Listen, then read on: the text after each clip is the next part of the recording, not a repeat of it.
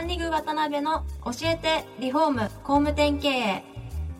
この番組はリフォーム工務店業界に特化した経営コンサルティング事業を手掛ける株式会社ランリグの代表渡辺翔一が住宅業界の経営者や幹部の方を毎回ゲストにお招きし業界のさまざまなことについてお聞きしていく番組です。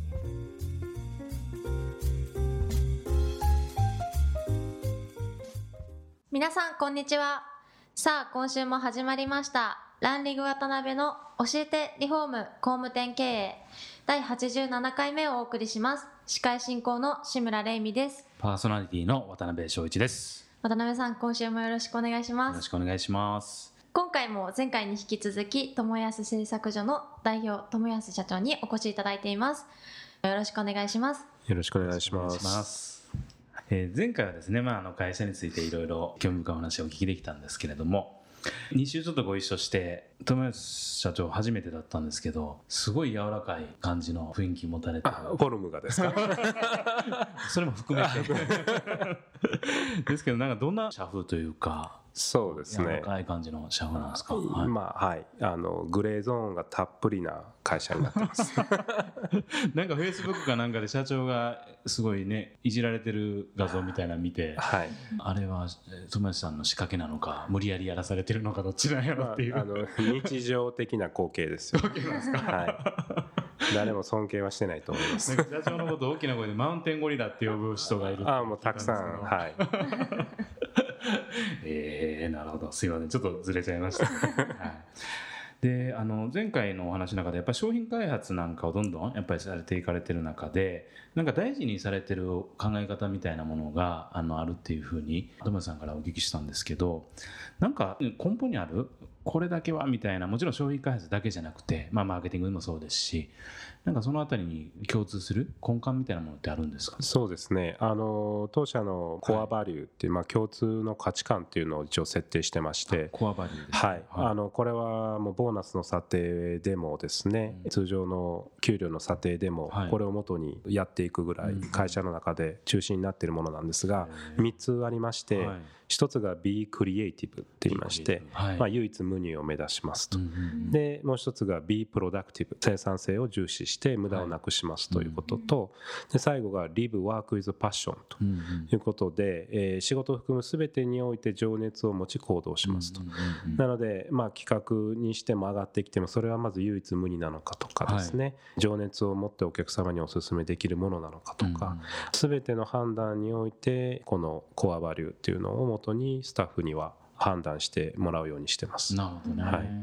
実際ですけどその2つ目のやっぱ唯一無二ってなかなか企業としてね言えないというか いろんなね部分でやっぱりこうそれを通すってなかなか難しいことだと思うんですけど、はいやっぱりそういうのにちゃんと合ってるかどうかっていうのを社員さんがちゃんと判断できるようになってるっていうことなんですか、ね、そうですね。やはりうちの会社もこの事業を私一人で始めてですね、はい。今はまあ50名以上おりますので、はい。それぞれがある程度判断できるような形で、でもあまり難しかったりですね、うん。たくさんあると分からなくなってしまうので、はい。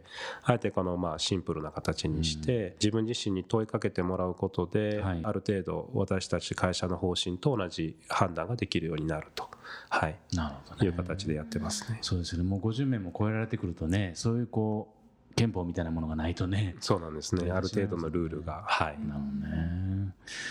でちょっとお聞きしたかったのは今そのメインのマーケットとして、まあ、設定されてらっしゃるのかどうかわからないですけども、まあ、存在している DIY のマーケットっていうのについて、まあ、どうお考えなのかっていうのをお聞きしたいんですけどはい。やっぱりあのアメリカと日本ではそこら辺全く違うんですよね。そうですね。もう基本的にアメリカは車の修理から家のペンキ塗りまで、はい、芝刈りからもう本当に全て自分でやりますので、うんうんある意味プロ泣かせなところは若干あるはありますね。なるほどね。はい。最近でこそね日本でも DIY 女子とかねいろいろこうおしゃれな感じのマーケットになってきてますけど、はい、まだまだこれからっていう感じなんですか？そうですね、やはりあの DIY っていうのは僕 DIY だけでは今後成り立っていかないと思ってましてやっぱりそこにちゃんとしたこう教育機関というかですねサポート役になれる企業が出てこないと、はい一過性で終わってしまったりとかですね、はい。えーマーケットの規模があまり広がらなくなってしまうと思うので、まあ私たちのような企業が、はい。まあ、どれだけそういう、まあ、あの教育って言ったらおこがましいですけど、はい。お客様にこういうことができますよっていうことを発信していくことが、まあ、マーケットの広がりに今後はつながっていくんじゃないかなとは思ってます。なるほどね、実際ねあのリフォーム会社さんとか工務店さんがねあの片一方で DIY のなんか教室やられたりとかっていうのはちょくちょく出てはきてると思うんですけど御社としても具体的にあれですよね。カフェとかそういったところを通じていろんなこう教育をされてらっしゃるっていうのが現状なんですか？そうですね、うん。あのカフェとかですね、はい。まあ、本社でもそうですし今回もうすぐ大阪でも実はカフェも開くんですけどね。はい、あのそこらでもお全てこうお客様にうん。その良さ簡単さ楽しさっていうのを伝える場所をですね、はい。これは継続的にやっていくことによって、はい。ビビたる力でははありますけれども、まあ、ちょっとずつでも広がれば、はい、ワード・オブ・マウスっていうもう口コミっていうのが一番やっぱり強いので。なるほど。はい。ですけど口コミといえばもしあれですよねものすごいいろんなテレビであったりとかそれこそ NHK さん取り上げてられたりとかああいう取り組みってどう仕掛けられてるんですか何か。そうですね。あのうちはもう本当に今のスタッフが半分ぐらいの時からですね、はい。広報という部署を作りまして、社内外ともに賛否両論はあったんですけども、はい。はい。あのもう専門的に広報活動っていうのを行ってますし、うん。まあ、それを今のメインになっている担当者が大きくしていってくれてるという形ですね。はい。そしたら専属で何人か社内にも置かれて。そうですね。今現状2人ですね。はい。ねもうリリースをずっと出されてるっていう、はい。はい。ねなるほどね。なんか最近あのそれこそリフォーム会社さんとか工務店さんである一定の例えば20名30名とか行くとですね社内に広報担当をですね置くっていう会社さんって結構増えてきてるんですけど、まあ、そういう意味でいくと何かそういうリフォーム会社さんとか工務店さんにアドバイスするとすればそういうふうにしっかり取り上げられていくために何が必要やっていうことポイントみたいなのってありますか？そうですね。もはい。う一番大切なのは継続は力なりでですね。最初は反応がないはい。ことが多いと思うんですけど、はい。まあ、そこで諦めるのではなくてですね、うんうんうんえーひたすら継続していくということとあとは広報自身がやっぱし一番マーケティングを行わないと、はい。経営者がこういうふうにしろと言ったことを広報が普通にしてるようでは多分続かないと思うんですね。広報自身が実際のマーケティングをしっかりして、うん。どこに何を伝えればうん。一番響くのか、うん。これは多分広報自身が勉強しなければいけないことかなと思います、どなるほどね、はい。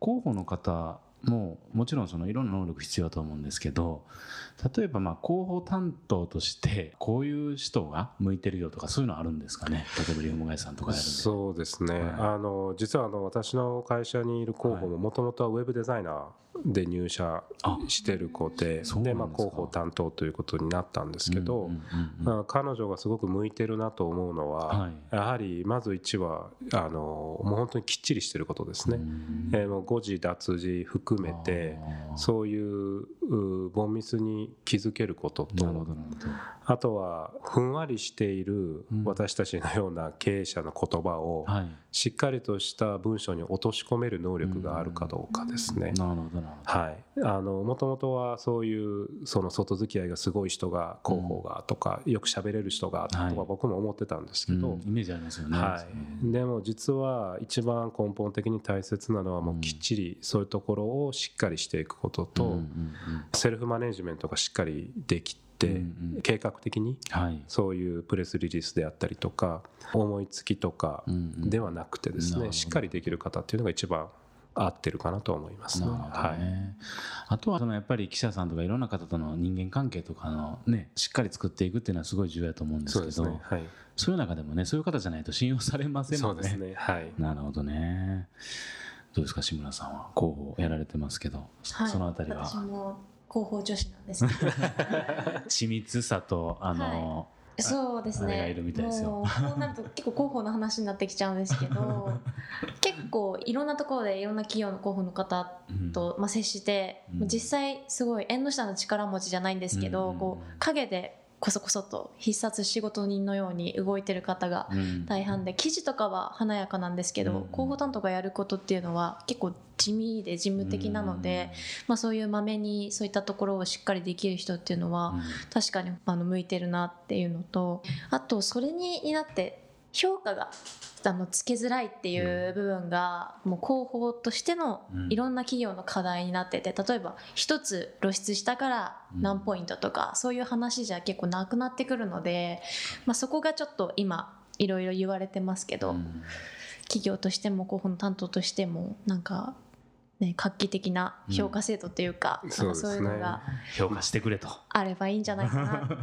確かに。それが一番難しいですけどうねんそうなんですよね。数字っていうのがなかなか出ないので、そうですね。なんかいろいろ本当露出される中でね加速度的にこう大きくなられていきそうな雰囲気を感じてるんですけど やっぱりそのあたりの広報の部分の要素って大きいんですよね御社にとってはね。そうですね。今あのうちも広報のまあ別の部分で動画っていうのをすごく今こだわってましていろいろなうちの商品をどういうふうにして使うかとかですね、まあ、オウンドメディアももうすぐリリースになりますしあそういった意味も含めて今はもうメディアに結構傾倒してる部分は若干ありますしでその中でも動画でもうちはアメリカ人を使ってですねアメリカ人のうちのスタッフがはい。それを全て自分でやってみると。もちろん英語でやって、うん。で日本語の字幕をつけてるんですけど、うん。はい、それがまたあの仕入れ先さんにもすごく評判が良くてですね、こんだけ自分たちの商品をいじくり倒してくれる会社他にはないということでは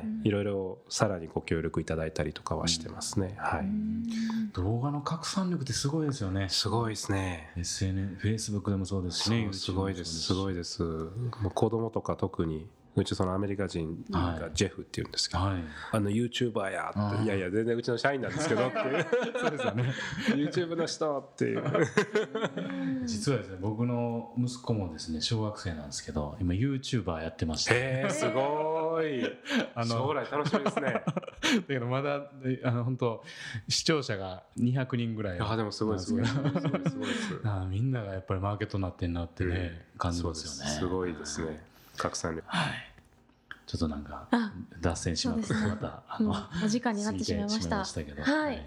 次回も友安社長にはゲストでお越しいただきますのでまた詳しくお伺いしたいと思います。本日はありがとうございました。ありがとうございました。ありがとうございました。今回もランリグ渡辺の教えてリフォーム工務店経営をお聞きいただきありがとうございました。番組では渡辺や住宅業界の経営者幹部の方へのご質問を募集しています。ウェブサイトランリグにあるお問い合わせフォームよりお申し込みください。お待ちしています。